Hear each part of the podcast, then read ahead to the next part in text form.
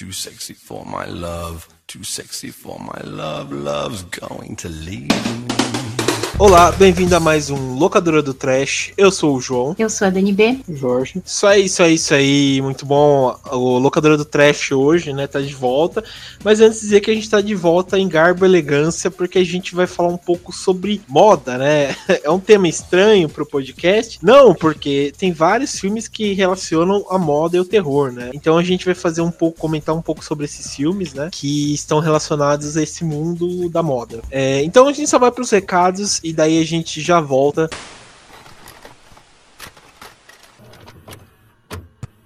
Bom, estamos aqui na parte dos recados, né, do locador do Trash. Vocês vão perceber que esse programa tá muito legal e também muito novo por conta da, do tema, né, que é um, vamos dizer, um pouco meio um tema bem comum, né, mas vocês vão perceber que o horror se encaixa em vários tipos, né, de gêneros de filmes, desde o drama, comédia, por aí.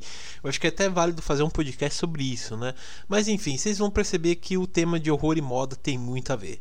É, mas caso vocês queiram mandar alguma opinião, queiram é, deixar alguma sugestão, puxão de de orelha, entre nas nossas redes sociais, né? Tanto Facebook, Instagram ou, ou Twitter, você encontra a gente no arroba terrormania666, né? Então é só encontrar a gente lá. Lembrando também que caso você queira mandar um e-mail, é só entrar no contato arroba terrormania.com.br é, e também, caso você goste, de, de baixar é, o podcast através de, do feed e tal, é só procurar a gente pelo Anchor, mas também a gente está no Spotify, no iTunes e também no Google Podcast, né? Então é isso, vamos pro programa.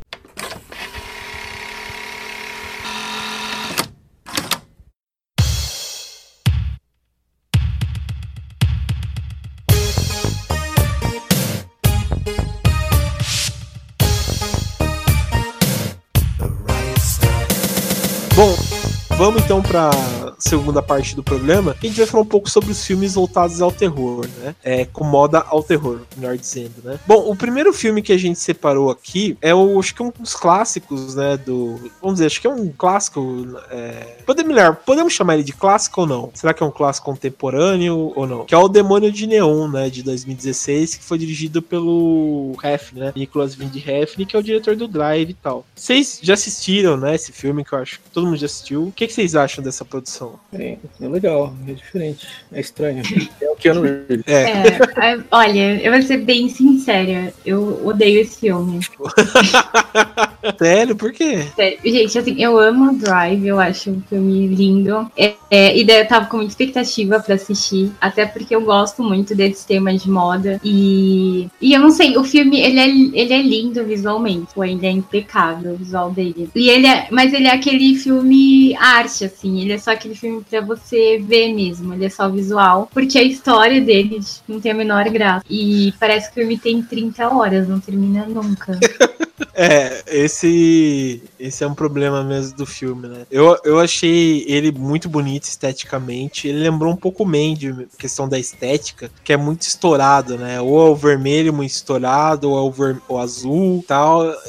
E, eu gostei desse clima aí que eles colocam meio que de. Eles tentam, sei lá, ser soberbo em algumas coisas. Só que essa. Isso tem um preço horrível que acontece no filme. Né? Tem umas viajadas, né? Como é. Como acho que é normal desse tipo de produção, mas sei lá, eu acho o filme excelente. O que, que você acha, Jorge? Você assistiu? Você curte? Sim, legal. Eu odeio, mas também não gosto muito. Eu gosto do visual. O visual é bem legal. A trilha sonora também é excelente. Esqueci o nome do cara que compôs ela, mas é, é bem é. estilo aquela, aquela sonora do Drive, sabe? Que é meio. Uhum. É, é o, se eu não me engano, é o mesmo cara, é o Cliff Martinez. Isso, esse cara, esse cara aí. O cara já fez muito filme bom. Ele, ele manja bastante de misturar aquela, trilha sonora mais clássica com uma pegada de sintetizador, né? Sim, sim. Ah, acho que no próprio Drive que a gente comentou é bem isso, né? Porque, sei lá, a gente assiste os filmes do Hefn, né? É, parece que são quase tudo a mesma coisa, né? Tudo muito estourado. Porque o Drive é assim, daí ele fez aquele filme lá, Só Deus Perdoa, o Ryan Gosling, que esse é esse aí ele. Só que a gente não falou o principal, né? Que é a história do filme. É. Sim, verdade. É uma menina, né? Que, enfim, fala aí, vocês devem manjar mais, eu não lembro. Ah, não, ela é uma modelo que ela vai pra Los Angeles e aí ela tira umas. começa. vai tirar umas fotos estranhas, assim, né? Nos, dos primeiros trabalhos dela. E aí ela é aquela menina ingênua e tal. E daí as pessoas elas começam meio a querer se aproveitar dela. Inclusive uma maquiagem maquiadora que tem intenções, assim, mórbidas, sei lá.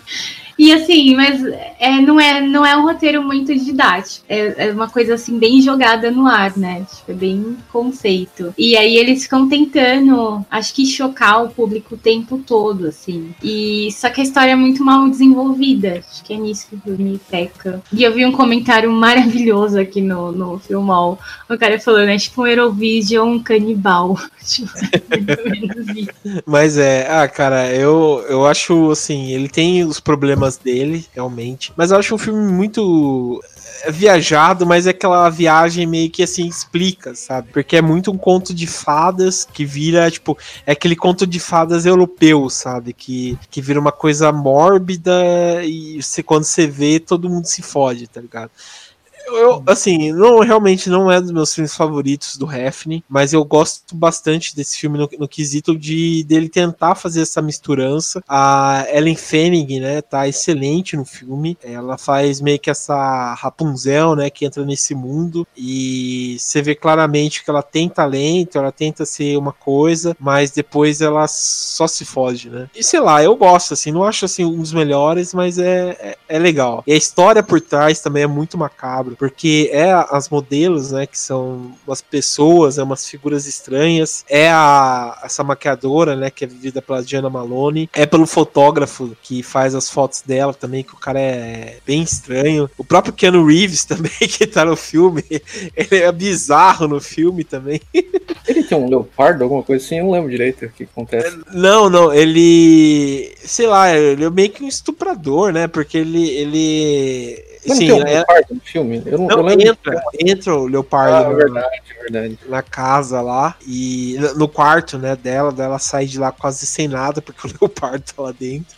E, tipo assim, ele, ele vai cobrar dívida de umas meninas lá. E ela, Ellen Fanning tranca a porta, né? Pra o cara não entrar e tal. Só que uma outra vizinha que deixou a porta aberta, ele entra e estupra a menina e tal, né? Então é bem assim, chocante esse quesito do papel do. Agora fala da. Já que a gente tá falando de moda, né?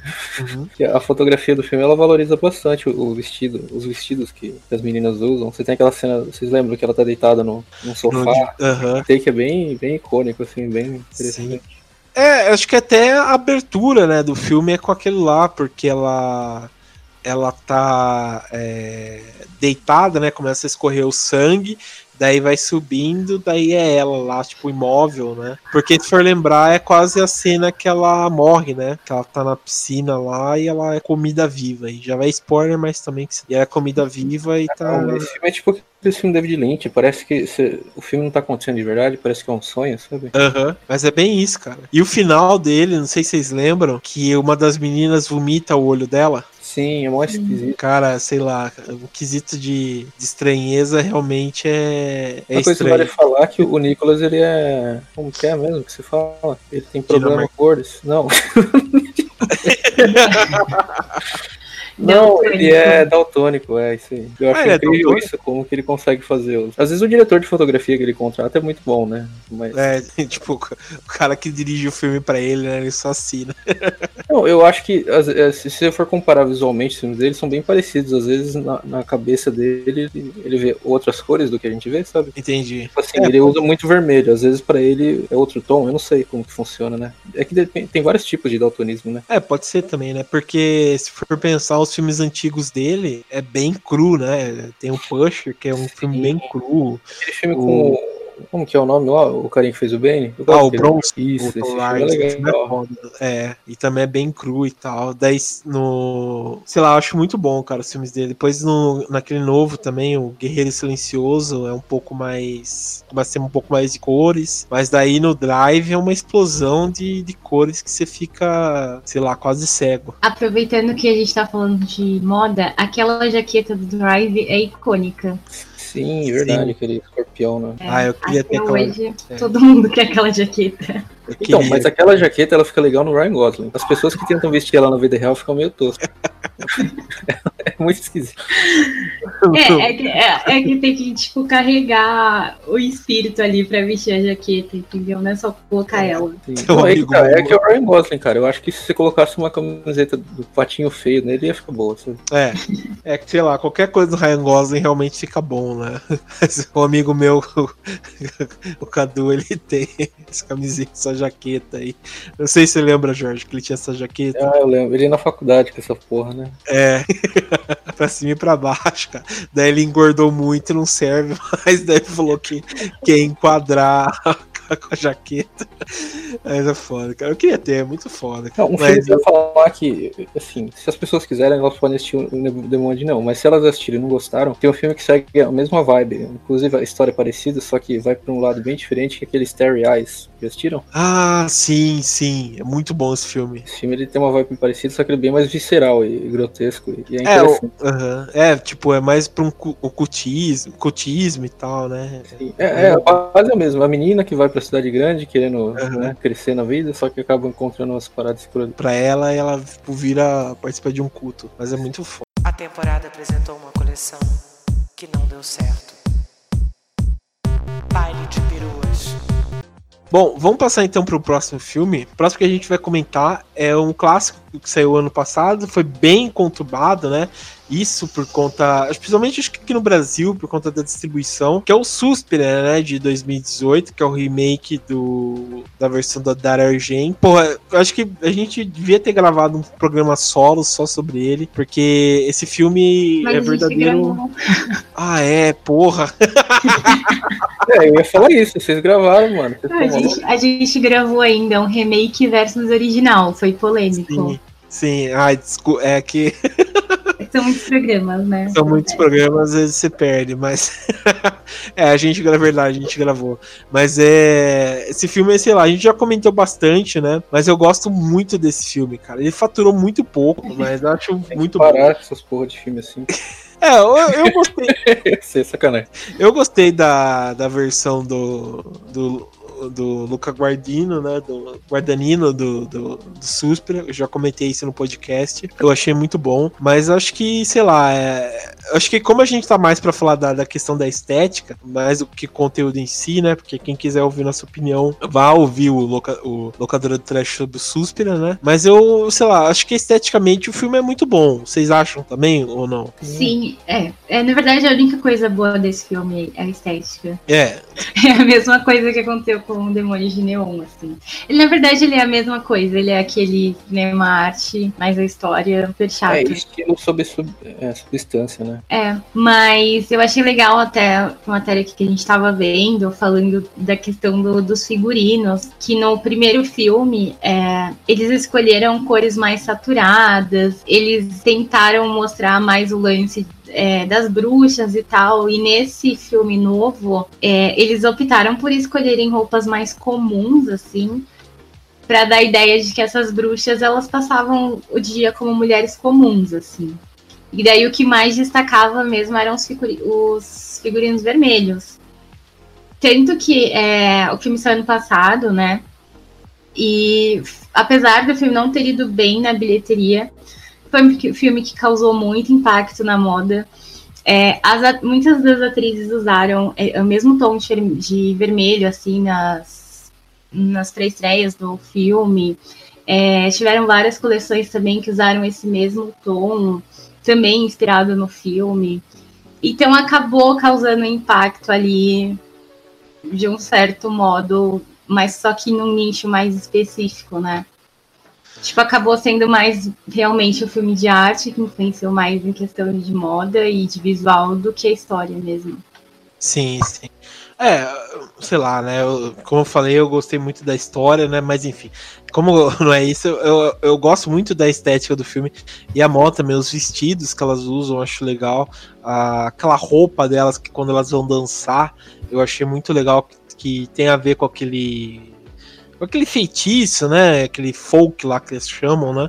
que, que elas dançam, eu achei muito bem feito.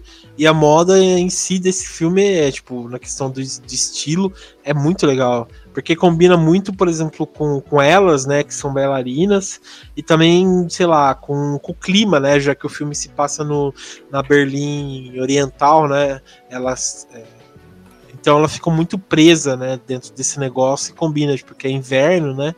Então combina bastante com isso, né? Então fora que, sei lá, é, combina, é, tô falando muita combinação, né, mas fica muito, sei lá, evidente. Eu gosto disso no filme.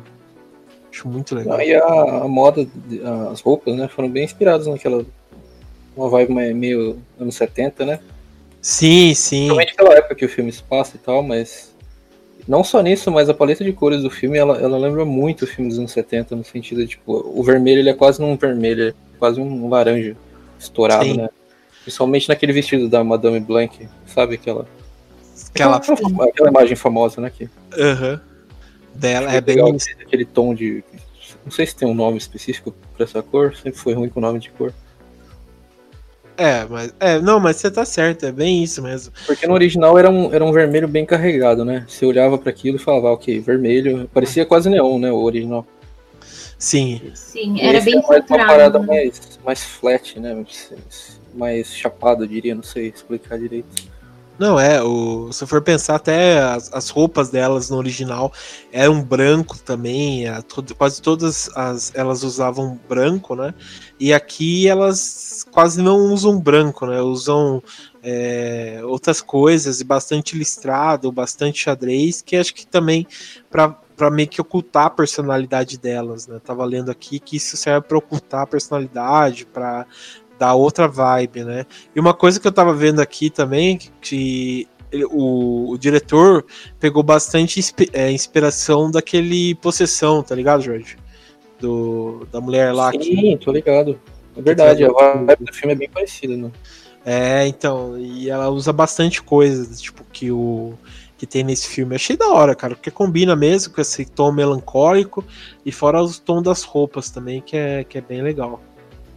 Sim, é, tanto que a gente também estava até vendo aqui desse lance do vermelho, né? Acho que é uma cor muito presente no filme de terror.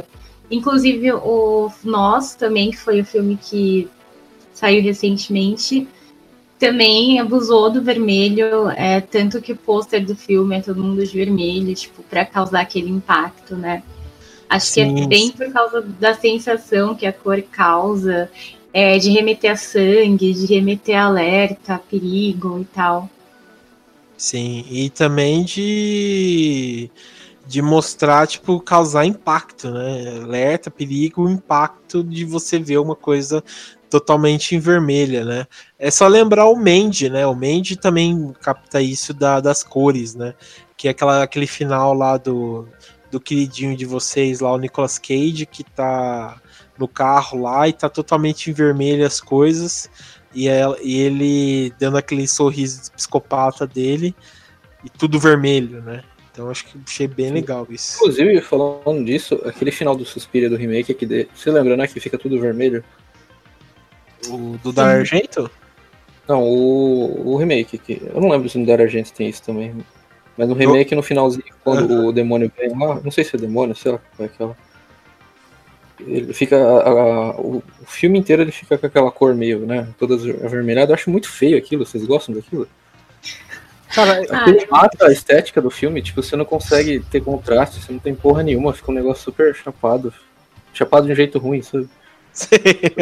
não, não, não, chapado porque eu tinha falado que as cores eram chapadas, mas de jeito bom. Por exemplo, aquela, aquele vestido da, da Madame Blanc, ele, ela não tem muita profundidade na, na cor, né? Por, por causa do, Acho que não sei que tipo de tecido que é aquele, mas ele não dá um volume, né? Muito certo. Mas fica bonito, né?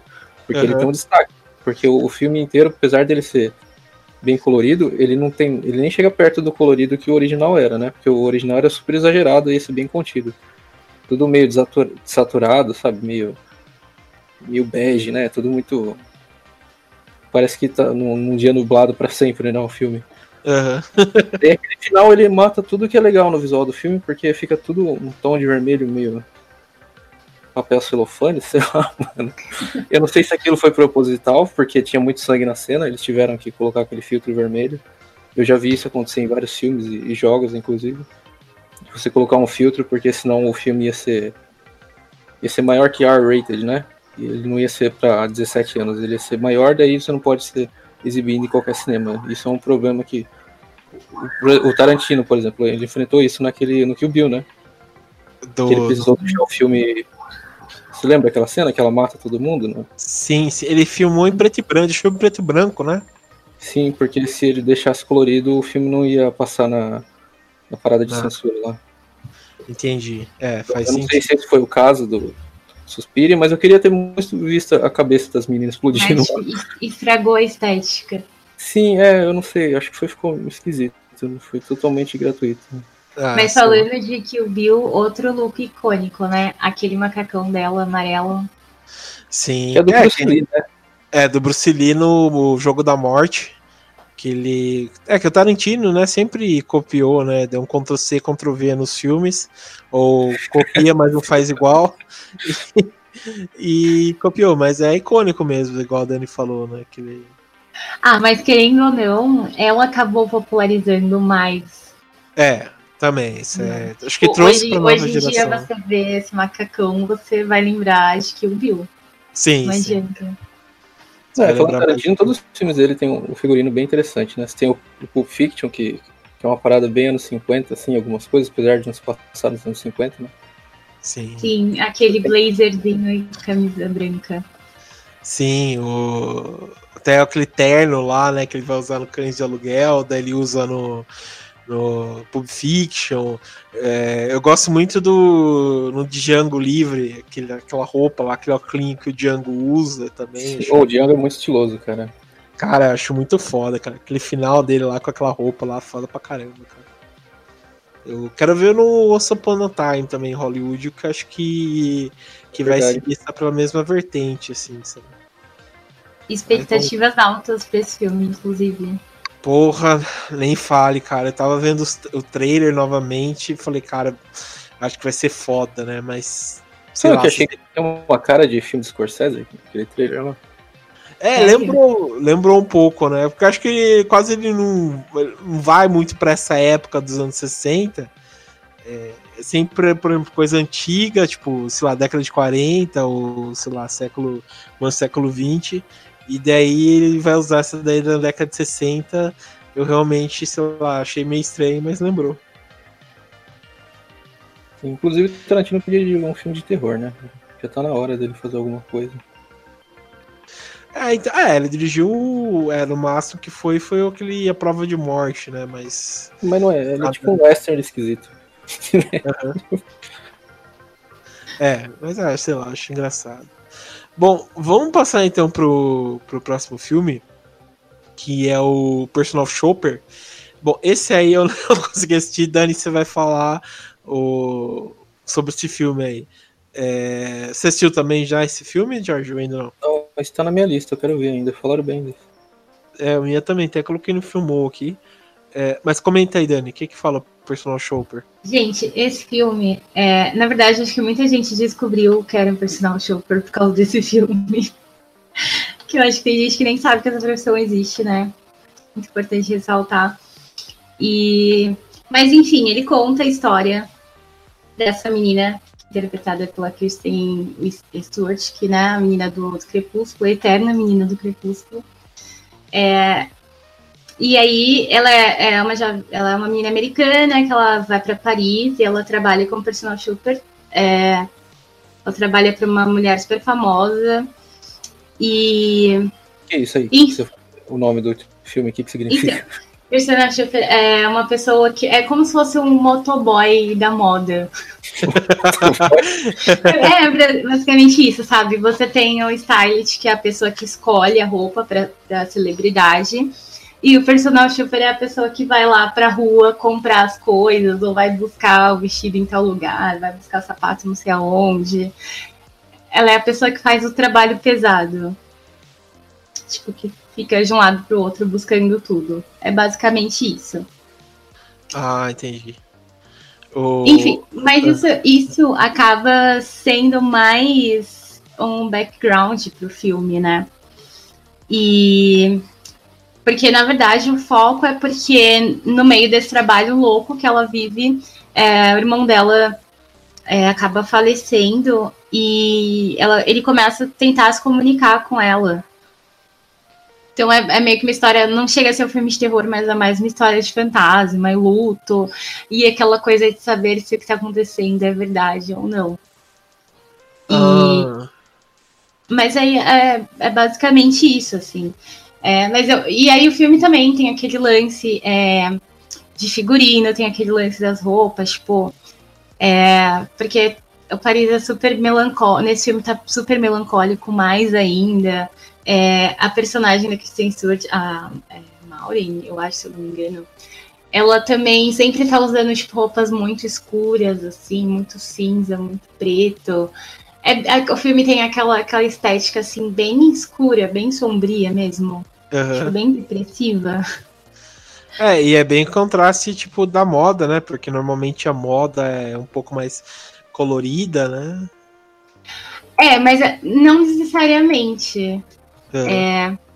mas eu acho que é, é uma questão de que, como ela é uma pessoa que tá ali nos bastidores, acaba tendo que ficar mais invisível, sabe? Querendo Entendi. ou não. É, sei lá, que nem se você vai, vai no desfile, quem tá com as roupas bonitas são as modelos, mas o pessoal que tá trabalhando nos bastidores, eles estão, tipo, sempre de preto, sempre ali tentando passar, sem ser percebido. É, tá então, fora do, dos holofotes. É, tipo. Então ela, ela acaba sendo um fantasma no filme também, praticamente. Mas ele não é de terror, então, né? Ele é meio que um. Ele, na verdade, ele é, eu acho que ele é mais de suspense, assim, por você não saber direito o que tá acontecendo. E ele é uma mistura mistura de suspense com drama. Ah, assim. tá. Estilo Ghost. é, estilo Ghost, sabe? Ghost não. Mas assim, Kristen Stewart tá boa no papel, pelo menos? Eu acho que. Eu não sei se ela tá boa porque a personagem tá passando por um momento ruim ou se ela tá boa de verdade. Eu fico com essa dúvida. É mas eu gosto, eu gosto dela vejo, nesse filme. Toda imagem que eu vejo desse filme, ela tá com a mesma cara, mas eu não sei se não. É, então, é que você não sabe se ela tá mal por causa do irmão ou se é a cara dela mesmo, que ela faz todos os filmes. É, todo mundo fala, né? Mas se bem que eu tava vendo, falaram que, tipo, tem um filme dela que acho que é sobre as nuvens, alguma coisa assim, que falam que ela tá excelente no filme e tal, mas realmente, tipo, parece que todos os filmes dela, ela, ela tá a mesma cara cara, né? Eu acho que o único que muda é o quarto do pânico, que, é, que ela tá bem novinha, então não dá pra gente confundir, né? Mas, porra, daí todo, nos outros todos ela tá com a mesma cara, né? Ah, mas às vezes é o tipo de atuação. Tem, é, tem muito ator que é assim, você tem que encaixar ele no, no, no papel certo, senão ele não é, funciona. O papel da depressão, né? ah, tipo o Nicolas Cage, você tem que encaixar ele no Nicolas Cage, sabe? Não tem outra opção.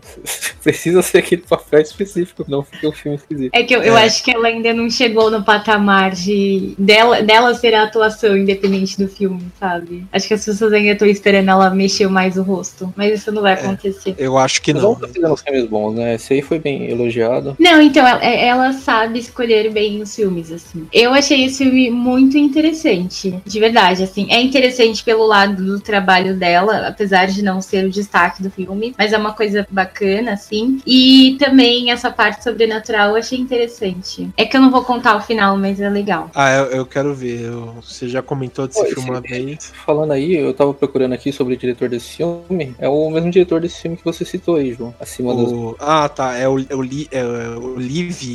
Olivier Sayas, né? Uma porra assim. é. Ele só fez filme cult, esquisito, drama, que eu nunca vou assistir na minha vida.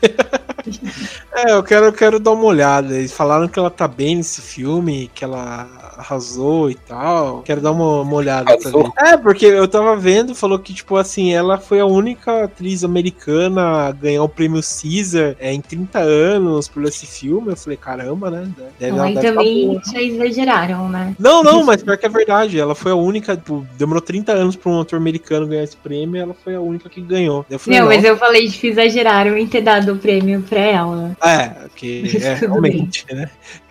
Porque tem um monte de filme, sei lá, que é um pouco melhor, né? Mas enfim, quero dar uma é olhada. tipo o, o primeiro rock lá, né? Os É. caras deram pra ele falando, olha que, que, que ator foda, mas na verdade ele, ele era daquele jeito mesmo.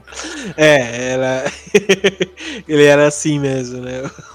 Todos os filmes do Stallone é a mesma coisa. né? O Schwarzenegger também. Fala, pô, deve ser, deve ser um bom ator. E tal. nunca elogiou a atuação dele, pelo amor de Deus. É, sei lá, acho que só o James Cameron conseguiu fazer. Falar, ah, vira um Android, que eu acho que vai ser bom. Daí, beleza. Não, exatamente, ó, você tem que saber as limitações do ator e encaixar no papel certo. Aham. Não, mas ah, sei lá, eu, eu gostei. A temporada apresentou uma coleção que não deu certo. Baile de peruas. Vamos passar então pro próximo filme, que é o. Acho que esse daqui entra mais também na questão de pessoas que mudaram um pouco a moda, né? Que é o Vira, né? A, a Rainha das Trevas, que saiu em 88. Que eu, eu acho que quem. Eu, tenho, eu, tenho- eu sinto muita pena de quem nasceu. é, nos anos 2000, né? E não assistiu esse filme na sessão da tarde, né? acho que todo garoto se, se salvou na. ah, cara, esse filme, assim, eu acho que assim, a gente tem que tirar o, o elefante branco da sala antes de comentar, né? Porque, assim, quando você tava nos anos 90, é, não tinha internet, você tinha umas certas dificuldades com algumas coisas, né? Em se autossatisfazer. E esse filme, é, vamos como posso dizer, os anos 90 era o anos 80 parte 2, né? Então, sei lá, você via certas coisas que eram bem polêmicas, né? Tem uma cena na- no Elvira que ela faz o famoso chocalho de peito, né? Que ela começa a balançar os, os peitos dela no final. E Pra onde passava tá isso. esse podcast? Hã? Pra onde tá indo esse podcast? Não, tem que, então tem que ficar, né? E daí é uma Não, cena que passava. né? Elvira foi a primeira perigótica do Foi a primeira cinema. Sim, É. isso que eu ia falar, cara. Essa maldita ela influenciou uma porrada de meninas que nada contra, até tenho amigas que são.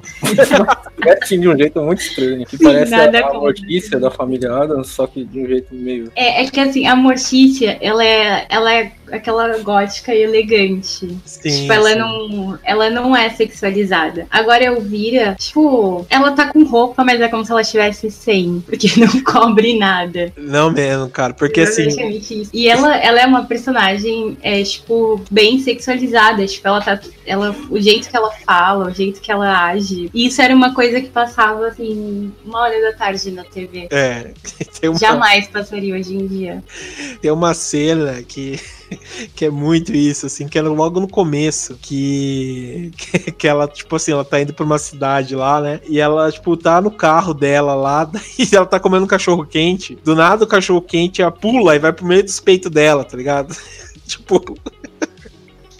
tá ligado como é qualquer coisa esse filme? Mas é, É, sei mas, lá. ele tem, mas ele tem uma história, né? Vai que, que alguém que tá ouvindo a gente nasceu nos anos 2000. O filme conta Uhum. a história dessa.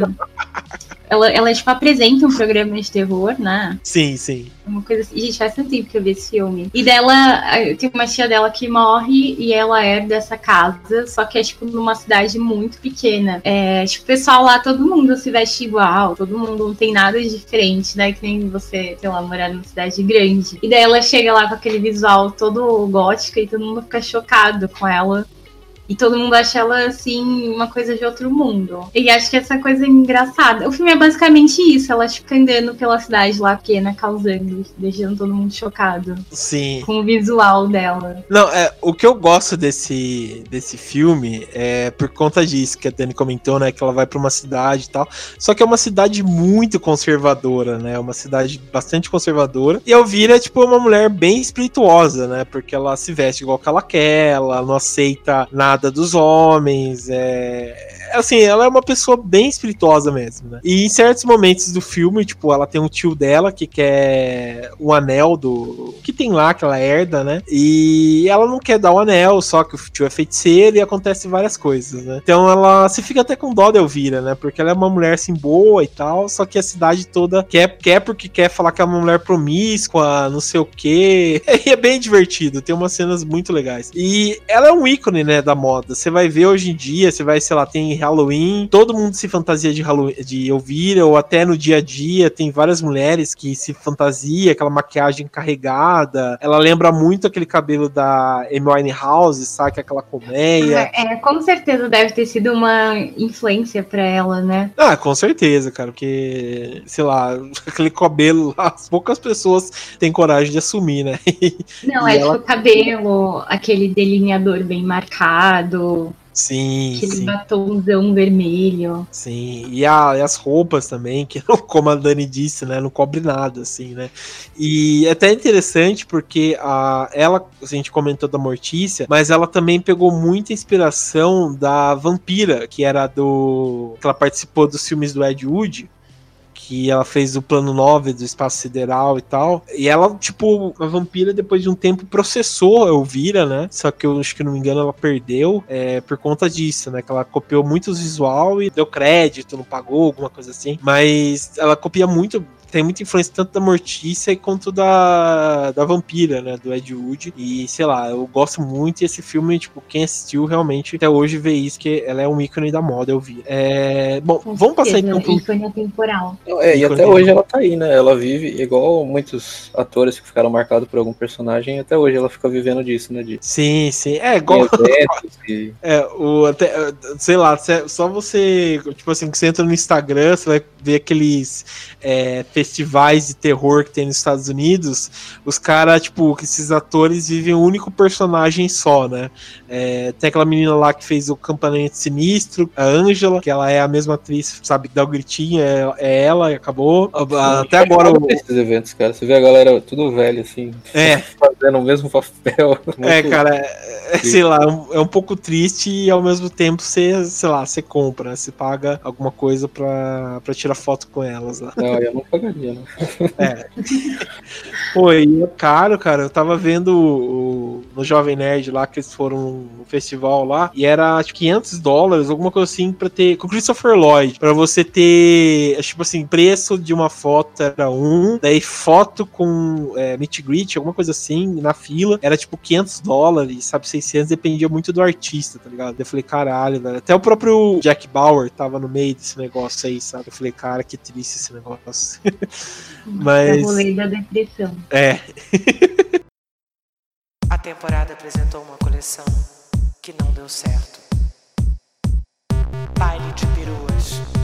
Mas beleza. Bom, o último filme que a gente vai comentar, esse filme é do Dario Argento, que é o Terror na Ópera. É... Vocês já assistiram esse filme? Esse Não. eu acabei de conhecer. Não, mas esse eu também quero. Esse filme é muito bom. Ele tem. Vai até dica que ele tem legendado no YouTube. Até passar pra vocês aqui, se caso vocês queiram assistir. Mas ele tem legendado no YouTube. Ele é um filme assim que, tipo assim, quando você assiste, é... você acha ele um filme muito parado às vezes. Mas ele é um filme muito genial. Porque, tipo assim, tudo que você vai ver sobre filmes de diálogo, filme de slasher e tal, copiaram do algumas coisas do Dar Argento e muita coisa do Terror na Ópera. Cara, eu acho assim que o James Wan copiou algumas coisas desse filme para fazer Jogos Mortais. Porque, por exemplo, vocês vão colocar Terror na Ópera no Google, uma das primeiras imagens é uma imagem clássica, que é uma mulher que ela tá com a boca com esparadrapo e amarrada e ela tá tipo nos olhos perto da pálpebra com os alfinetes. Então é uma cena muito sufocante, tá ligado? Porque se ela piscar, ela fica cega. E você fica, sabe, putz, você fica mal com essa,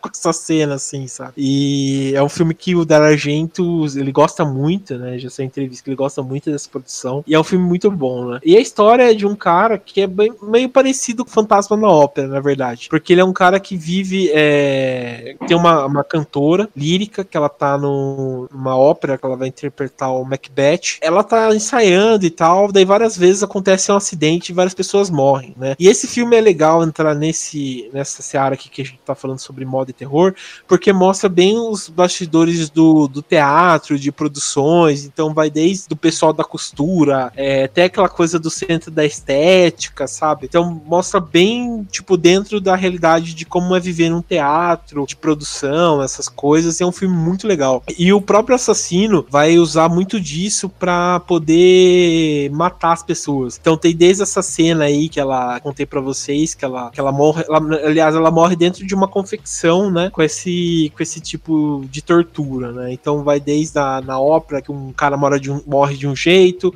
é, depois você vai para uma produção que o cara morre de outro. É bem legal esse filme. E é um filme, tipo, que você fica assustado de, tipo, de como é bem feito, sabe? Só o final dele que é um pouco, sei lá, forçado, né? Que é uma coisa normal que às vezes o Argento faz, mas é um filme muito, muito, muito bom, cara. É um, sabe, um diálogo italiano excelente. Vale muito a pena vocês assistirem. Mas beleza, acho que a gente tem um programa, né, pessoal? A gente já comentou bastante, falamos que queríamos, né? Mas beleza. É, quero agradecer então aqui a presença da Dani. Obrigado, Dani. Gratidão. Gratidão. E obrigado, Jorge, também por marcar presença aqui. Aí, valeu. Isso aí.